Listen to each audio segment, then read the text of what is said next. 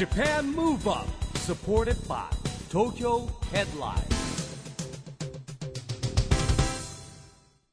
こんばんは。日本元気にプロデューサーの一木広治です。ナビゲーターのちぐさです。東京 FM ジャパンムーブアップこの番組は日本を元気にしようという東京ムーブアッププロジェクトと連携してラジオでも日本を元気にしようというプログラムです。はい、また都市型フリーペーパー東京ヘッドラインとも連動していろいろな角度から日本を盛り上げていきます。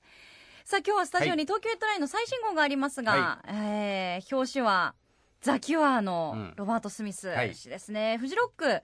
豪雨だったね。そうなんですよ。私このあの表紙飾ってはい。ロバート・スミスさんインタビューしました。ええーフジロックの会場で、はい。もうめちゃめちゃ熱いライブのね直後でね、うん。うん。えー熱いこと語ってくれたんで YouTube はい。ご覧いただければ、はい。えーあると思うんですが、うん。今回の GO 中もねエンタメ情報ももちろんですけれども、アスリートの情報結構多いですよね。ーそうですね。もういよいよね2020年のオリンピック・パラリンピックもねあの間近になってきましたから。はい、より熱く取り上げられている印象がありますが、今週のゲストも、えー注目のアスリートでございます。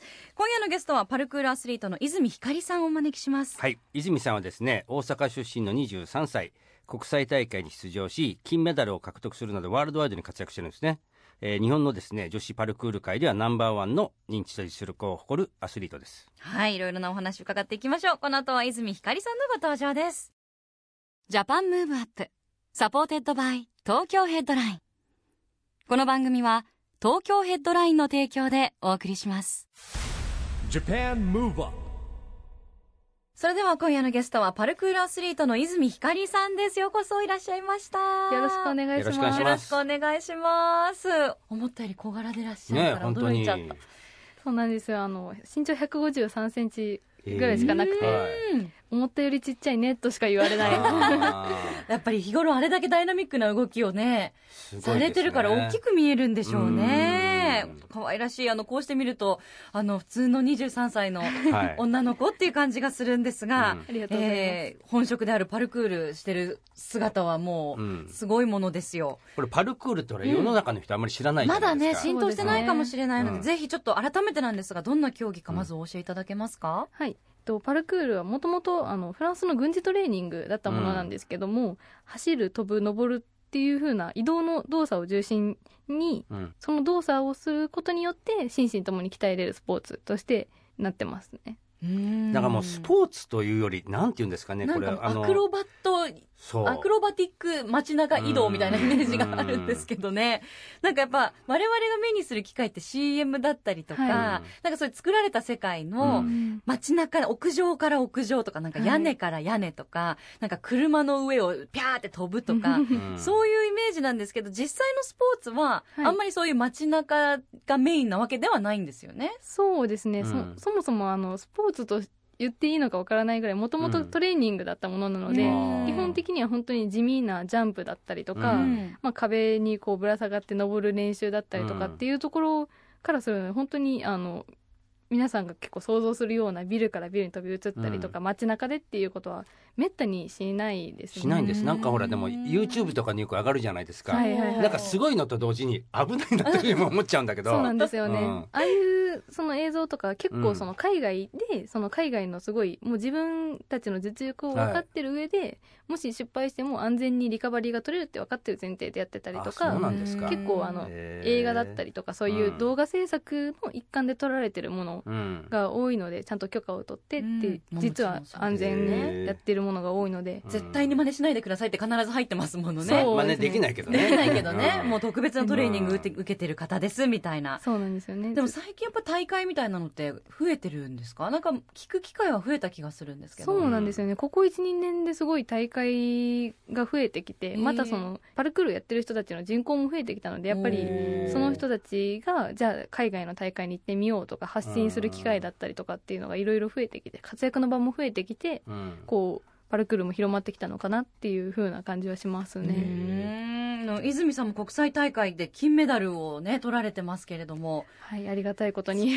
なんかいやなんか、ん。ね、大会もその本当に聞きたいのは、はい。どうやって採点するそうどのみたいうないう大会？そうですよね、うん。そのまあ基本的には移動がメインなので、うん。その中であの、まあ、ワールドカップだったりするとカテゴリーが2つあって、はい一つ目は純粋にあのスピードランっていうカテゴリーでうん。純粋に A 地点から B 地点のスタートからゴールの障害物を越えてってスピードを測るえー。障害物競争みたいな感じですね、もちろん越え方だったりとか、そのどういうルートを使う、うん。どういうふうに進むっていうのは、うん。もうその人の自由なのでうん。結構その選手によって例えば小さかったらその高い壁を越えるよりも上を走った方がちょっと遅れても速いから上ちょっと怖くても上を走る、レールの上を走るっていう選択をしたりとか、はい。逆に身長高い人は無理して怖いとこゆっくり走らなくてうん。も一回降りてもすぐ上がれるから下行こうみたいな風にその人の、まあ、体格だったりとか、そのパルクールのスタイルによって、うん。得意不得意によってうんコースを選びながら、こう障害物を越えてくるっていう、そのスピードランっていうカテゴリーと、もう一つフリースタイルっていうカテゴリーがあってそれは作られたセットの中で60秒とか90秒決められた時間内でこう自分のパルクールを見せるうんっていう面でスケートでいうとフィギュアスケートとスピードスケートがあるみたいな感じなんですけど、うん。なんかその中であの止まることなくずっと走り続ける、移動し続けながら自分のパルクールを見せるっていう競技にうんなってますえー、なんかフリースタイル採点難しそうです、うん。なんか芸術点みたいなことですよね。いかにそうなんですよね。その一応世界的な大会で基本的にカテゴリーは4つうん。に分けられていて、まあ、1つ目はあの安全性正確性。あーいかにその技一つ一つ動き一つ一つの正確性というか完成度の高さっていうところが見られます、これはこのどんだけすごい技とかやっても危なっかしかったりとか着地がちゃんとできてなかったりとかすると点数はこのカテゴリーで点数は取れない。っえていうのが一つ。ー審査員はどういう人がやるんですか？審査員はあれですよあのそういう協会みたいなのがやっぱりあるんですか？全然決まってないんですよね。それがあの人数というかその経験値のある人が少なすぎてまだそのパルクール自体がはい。30年ぐらい、40年ぐらいの歴史なので、うん。少なくて本当にその10年15年パルクールうん。20年やってるような人たちがさらにいろんな大会で、うん。まあ、審査員やったことがあるとか大会出たことがあるとか、分かってる信頼を受ける人たちをもう大会側が選んで、なるほど。その人にやってもらうって形で。こう現役のなんかこうどれぐらいの年数やられるんですか活動って？そうですね。大体その、まあ、スタートの年齢にもよるはよるんですけど、大会に出てる人とかだとすごい頑張っても30代までって感じのところはありますね。ね。結構へー。20後半というか323ぐらいでもう厳しいかなって思ってる人だったりとかへー。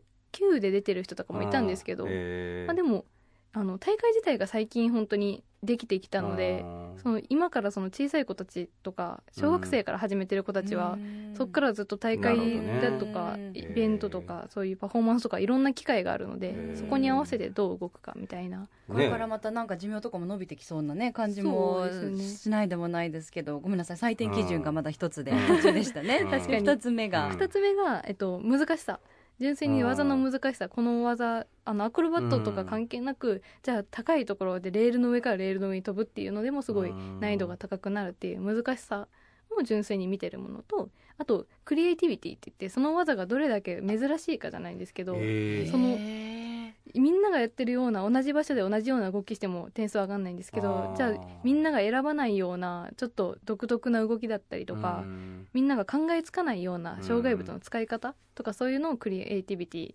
へ審査されてですごい。4つ目が、うん。あのフローっていうその一連の流れが止まってないかそのーあなるほどね。無駄な動きが入ってないかとか、へー。無駄な振りが多かったとかあのちょっと止まっちゃったとか、うん。無駄な走りが多かったっていうので限定されるみたいな感じでフリースタイルは、ね。なんかあの技の名前とかあるんですか？そのトリプルアクセルとかなんか白い体操で言うとなんかこう泉スペシャルそうとかねそうそうそういうようななんか。でもあの基本的な動きはあの例えば物を起こす動きはボルトっていううん。名前で、まあそれで両手使うボルトだったらツーハンドボルトとか、片手でワンハンドとか足乗せるんだったらワンハンドステップボルトみたいな感じでうん。なんとなくはあるんですけどもうまだ若いスポーツなのでどんどんどんどん新しい技とかそういうのもできてきてこの名称が絶対これみたいな感じではなくて、あの自分たちがモンキーって呼んでるあの、うん。技も別の国で言ったらキャットパスって呼ばれたりとかみたいな名前が変わってたりするので、そこは奥深いそうね。でもね元忍者女子高生っていうことなんですけどもそれはその時にはパルクールをもうやってたんですかやってたんですよね？そうですね。その時2年目とかで。2年目。でそもそも始めるきっかけ私もなんか以前何でも4年くらい前に初めてパルクールアスリートの方、男性の方だったんですけど、はい。お仕事ご一緒したんですけど、やうんっぱりその時ってこう女の子がなんかこれ同じのやるイメージがなかったりとかうん。したんですけど、何年ぐらいに始められたんですか？自分が始めたのは高校2年生の時なんで2012年とかだとは思うんですけど、そうなんだ。でなんかきっかけがあったんですか？そうですね。自分の場合はあのテレビのコマーシャルで、うん。そのパルクールをやってる人が眼鏡をかけてこうはい。街中走って、その眼鏡かけて動いてもずれないっていううん。眼鏡の CM 見て、っうんていうのがきっかけなんですけど、最初見た時にあ多分これワイヤーアクションだったりとか、うん。CG 使ってんだろうなってなんとなく思ってたのが、うん。結構後になって実はこれあの生身の人間が CG なしワイヤーなしで街中を走り回ってこういう動きをしてますってリアルですっていうのを CM の裏側ってことで昼の情報番組で紹介しててでそれがパルクールをやってる人はこういう動きできますっていうのを見た時に、あすごい。子供の時にこう鬼ごっことかそういう動きしてたものが、パルクールっていう名前でこうちゃんとスポーツとして成り立つんだっていうところから興味湧いて。えでもど習いに行ったりって習うとこあるんですか？ね、だってまだだって今でもジムとか なんか少ないですよね、はいスクールとか。当時どうやって？当時はそのあのジムとか練習場所みたいなとこはなかったんですけど、うん。こすごい各地でコミュニティがあって大大阪とか東京名古屋ってうん。自分は大阪に住んでたのでたまたまパルクール大阪で調べたらそのコミュニティがネットで。ネットでです。は2週間に1回とか練習会をしてますみたいな。みんなで集まるジャムをしてるますみたいな、うんでそのジャムの最初にちょっとした初心者講習会を、まあ、経験者の人がやるので初心者大歓迎ですみたいな感じで。あってでも女子高生がよくそんなの興味持って参加しますよある程ね度バックグラウンドスポーツのバックグラウンドはあったんですよね、自分の場合はそうですね。結構いろんなスポーツやってて、うん。あのもうめちゃくちゃあるんですけど空手卓球体操アクションとテニスみたいな感じですごいいろいろやってたんですけど。それが多分全部生かされてますよね、うん。そうです。ねもともと体を動かすの好きだったんでやっぱ興味を持ったってとこはあって。へでそれで留学までしちゃったっていう。でそれ留学したとこはやっぱりそのパルクールが強いとことかこういい先生がね。やっぱフランス？そうですね。本場とかすごい、あの盛り上がってるのはヨーロッパではあるんですけど、うん。あのその自分が留学したロサンゼルスもすごい有名なパルクールチームがあって、うん。そのパルクールチームがパルクールジムをすでに3つ持ってるみたいな、うんでそこにその当時自分がパルクール始めてまだ女性が少ない中で、うん。パルクールのアスリートというかパフォーマーとして活躍してる女性の方がいたんですよ、うん。ロサンゼルスに。でその人がどういうふうにそのパルクールで仕事してるのかとか、うん。そのまあ、女性がそんだけ活躍できるそのコミュニティはどういうふうなコミュニティなんだろうっていうのにすごい興味を持ったんで、うんじゃあせっかくそのやっぱパルクールをやってて海外に行けばそういう情報があるのに日本にいて英語も喋れないままだったらダメだなと思ったのがきっかけで。それだけで行っちゃったってそれだけで行けます。えじゃあ 語学あっち行ってからこ一応その高校3年間はずっと英語赤点だったんですよ、う英語だけめめちゃくちゃ嫌いではい。大嫌いだったんですけど、えパルクールやり始めて高校3年の進路決めるときに、えうん。まあそのもともと体操の先体育の先生か、うん。まあ情報系の、うん。まあパソコンとか好きだから情報系の学科に行こうかなうん。みたいな感じで考えてた時になんか両方ともピンとこなかった、うん。でそのままそのパルクールのこともあって、うん。その英語をやっぱ勉強しないとなってこのままだと、せっかく海外から来た女の子とかのうん。パルクールしに来たことを全然喋れなくて、うん。でそういうのがあってしないとって思った時にじゃあ1年間だけ専門学校に行ってそこからもう向こうの海外の大学に正規留学しちゃえってでいう。1年間もみっちり語学を勉強したんですか？そうですね。そこはどちらかというと語学というよりは、あの勉強をしてそのうん。単位を海外に持っていきますよみたいな編入みたいいな感じで持っていけるってとこだったんですけど、えなんかあまりにも英語ができなさすぎて、うん。その1年では全然英語力つかなかったんですよね、うん。なんで向こうに行ってからその ESL っていう、はい。あの海外の人たち向けのクラスを一から取り直して、へっーていうふうに勉強して、えーすごいね。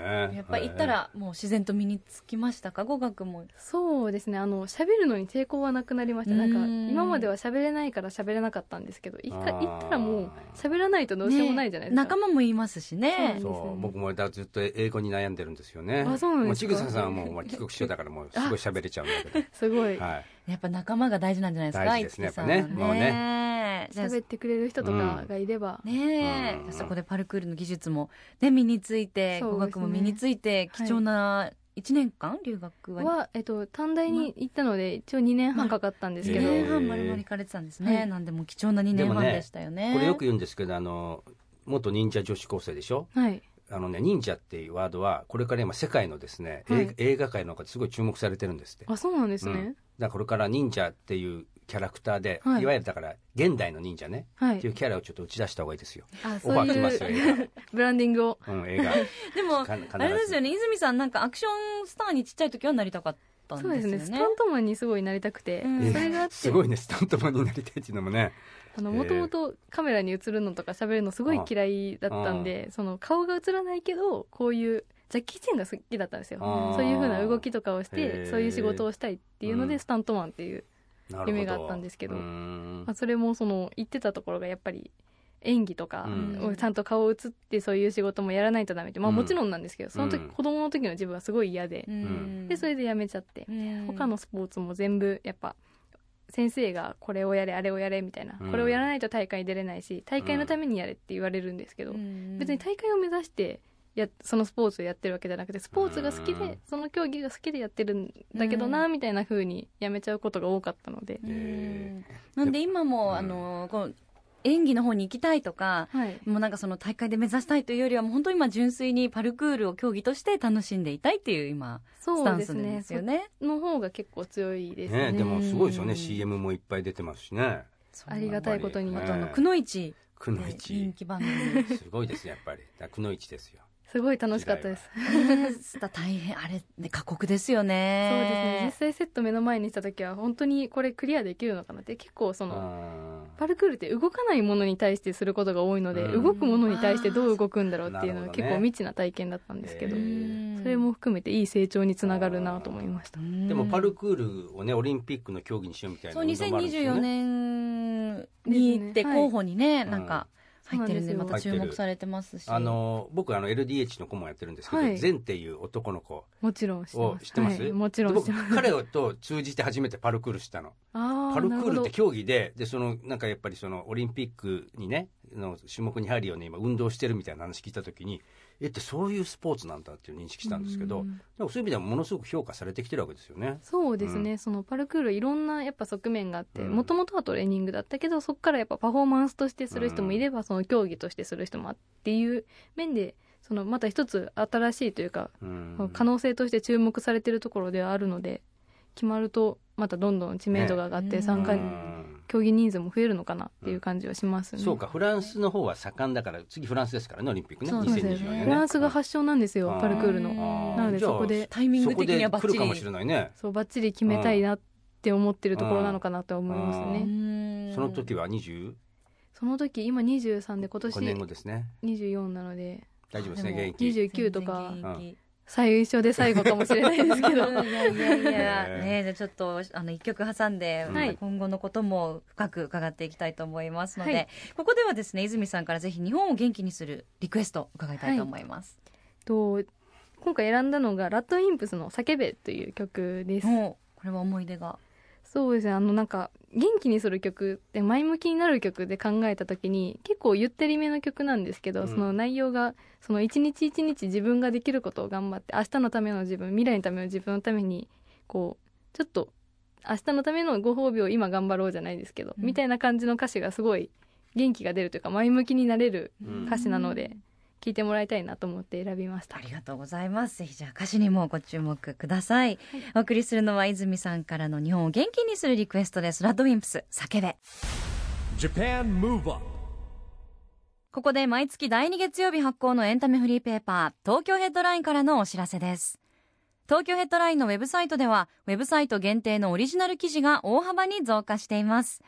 最近の人気記事は、ジェネレーションズ小森隼の小森の小言第32弾、伝説のコラムニスト。高校ダンス部の頂点が決定。2連覇の登美丘高に代わる新王者は同志社香里高等学校。高田延彦が RIZIN 18を振り返る。大金星の朝倉海と陣営を絶賛。ファンタスティックス佐藤大輝、八木雄星、瀬口玲也に聞いた夏の思い出などがよく読まれていました。その他にもたくさんの記事が毎日更新されていますのでぜひ東京ヘッドラインウェブをチェックしてくださいね。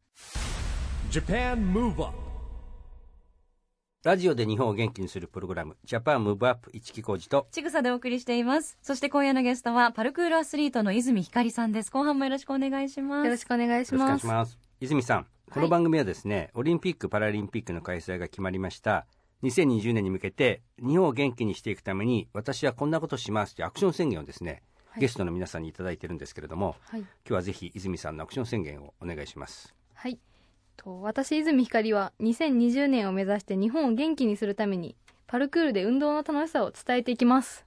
うーん。シンプルですシンプルですね。ね。運動の楽しさ、はい。そっかパルクールって本当いろんな運動の要素が入ってますもあるんだけど。のね今ですね。でも普通の人はやっぱ難しいと思っちゃいますよねまずね。そうなんです。よ、うん。なんかちょっとハードル高いなんかこう、うん。気軽に始められなそうなイメージあるんですけど、実はパルクールって体一つで始められる一番なんか手軽なスポーツというか競技でもあるんですよね。うん特に特別な道具もいらなければ、うん本当にそのコースがいるとか、うん対戦相手がいるとかじゃないので、本当に公園に気軽に行って今の自分はどれぐらい体を動かせるのかなとか、じゃあこの今の状態からどういうちょっとずつ練習していって自分がこうまた新しいことをチャレンジを見つけてそれができるようになった時の楽しさとか、自分の体がもっと思い通りにコントロールできて動くうん。楽しさみたいなところで結構その、まあ、どのスポーツにも基本的にはあるとは思うんですけど、うん。パルクールって一番手軽にこう体験できるものであると思うので、うん。そのパルクールの楽しさも含めてこう体を動かす楽しさとかをこう自分がパルクールしながらこういう活動をしながら伝えていければなって思います。うん。泉さんも実際今トレーニングって、はい。なんか近くの公園とかでやったりもするんですよね。そうですね。むしろ近くの公園がメインな感じなんですけど、何するんですか具体的に公園で？例えばなんかその、まあ、公園によっていろいろ置いてあるものって違うじゃないですか、うん。結構その石とかがゴロゴロ置いてあったりとか迷路になってるところがあったりとかっていうのをその飛べる幅を飛んでみたりとか物をジャンプして越えたりとかうん。あとその立ってるレールとかにこうグッとぶら下がってみたいなとか、うん。そのその時その時でこのじゃあ自分はこの距離はここだったら飛べるけどもしここの高さこんだけ高いところだったら飛べるのかみたいなのを確認しながら自分がどれだけ体を動かせるのかっていうのを、へまあ、確認しつつできない動きはずっと挑戦して何が悪くてできてないのかっていうのを動画で撮って自分で分析しながら結構地味な練習ばっかなんですけど、なんかうん。やっぱりほらバク転バク宙っていうんですかこの、はい。あれが一番すごくこう難しいなと思うんだけど、はい。小さい頃練習しなかった？私怖かったからバク転まで練習いできやなかなんかったねすごく練習やっぱ小学生の頃とかトランポリンとかがあってうん。トランポリンがあったら僕できたんだけどあトランポリンもあったらやれりましたできる人はできるじゃない、うんでももう僕も最後までできなかった。できない。うん。けどパルクールってそもそもアクロバット要素ってないんですよね。もともと移動に重点を置いてて、うん。まあそれでその結構動画だったりメディアとか CM とかでやっぱ移動してるだけじゃ味気ないじゃないですか。うん。っていうパフォーマンス要素で入ったところがあるのでうんだから逆に言えば一切バク転バク宙とかうん。アクロバットをしないようなしないけどめちゃくちゃ上手くて有名なパルクールの選手とかもいたりとか本本当に必要最低限しかしないみたいな選手もいるのではなんかそういうところの面も知ってもらえたらもっとパルクール参加しやすくなるのかなってうん。思います。なんか一番今ラジオ聞いてて、はい、じゃあもうちょっと今日からやってみようかなって思う人が、はい。初めにやるべきことって何だと思いますか？まあ、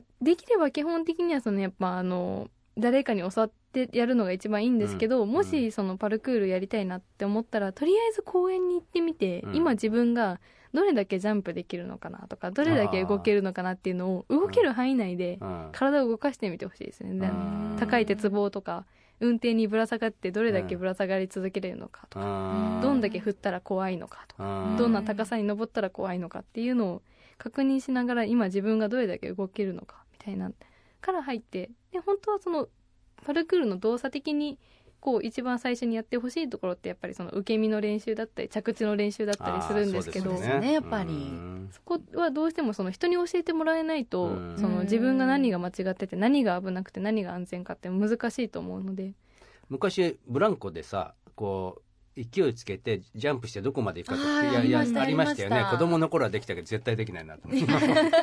今でもたまにやりますジャンプしてその目の前のレールとかにちゃんと着地するみたいなレールの上に？レールの上にとかすそれごいねそれ。はちょっと初心者は真似しない方がいいですそうねですね。ちゃんとそのいろいろあの自分のスキルを組み合わせてやってることなのでうん。もちろん普通の下地面からレールにジャンプできるっていうジャンプの止まり方とかうん。狙い方も分かってるし、うん。そのブランコの動きスイングの動きをどう前に飛ばせるかっていうのを分かった上でやってるので本当に真似はあのいきなり真似はしてほしくはないんですけど、うんそして、えー2020年に向けて障害者スポーツを応援しようと東京都がやってるチームビヨンドという運動がありまして、はい。まあ、自分の背番号をつけて応援しようということを番組でもやってるんですけれども、はい。ぜひ泉さんの好きな番号とその理由もお聞かせいただけますか？好きな番号すごいありきたりなんですけど7番好きです。えー。ラッキーセブン。ではい。ああの今まで自分もともとそのパルクールでこういう風に生活しようみたいな仕事をしようなんてああまり考えてなくて。うん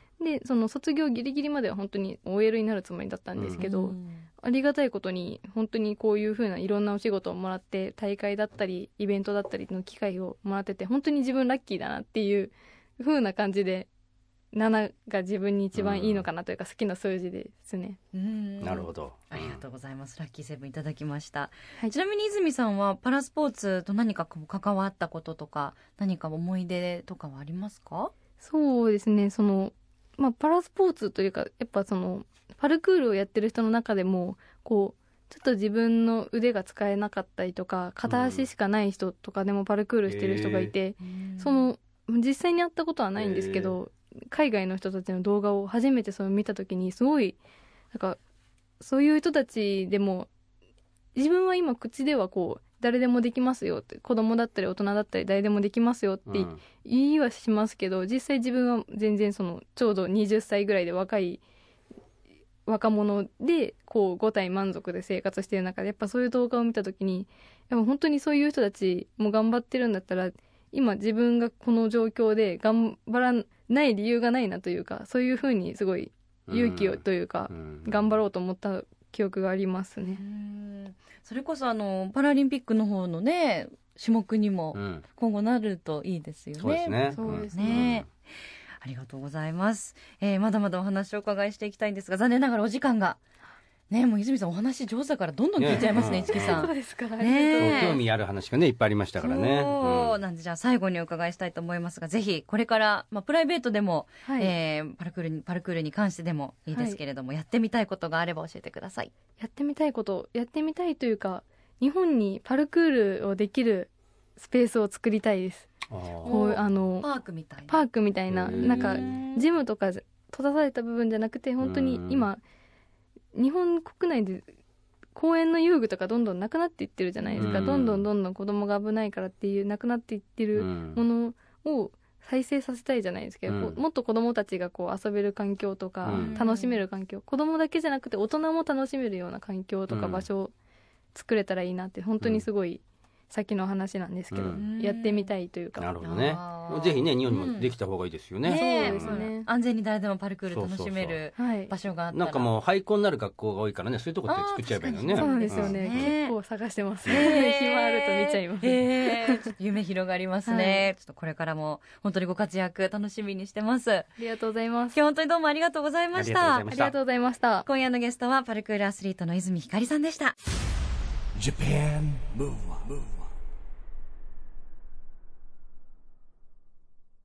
今日はパルクールアスリートの泉ひかりさんに来てもらいましたけども楽しい話がいっぱい聞けましたね。ねねえ興味深いですね。しパルクールの世界は深いわ。深いよ。で小柄なんだけどやっぱ運動神経いいんでしょうねやっぱりねそうなんかやっぱき見てても今日はねなんかあのちょっとタイトなデニムとねうん。の,、あのパンツとうん。上もねデニムのシャツうん。でしたけど、やっぱこうシャツから出る腕とか、その足の感じとか筋肉がすっごい綺麗についてるなっていうところ私は見逃しませんでした。そうなんだ。スリムですよねでもね。スリムだし、うん。こう筋性が取れた、うん。しかも可愛らしいしてね。そうねちょっとメロメロですもんね、うん。市木さんもいねいろんな意味でそう本当に魅力的でしたね、うん。またスタジオにもぜひはい。遊びに来ていただきたいですね、ということでジャパンムーブアップ。今週はお別れのお時間ですが次回も元気のヒントたくさん見つけていきますよ。はいさあオリンピック・パラリンピックまで1年を切りました。これからもますます日本を元気にしていきましょう。ジャパンムーブアップお相手は市木浩二と。ちぐさでした。それではまた来週。Japan Move Up. supported by 東京ヘッドライン。この番組は東京ヘッドラインの提供でお送りしました。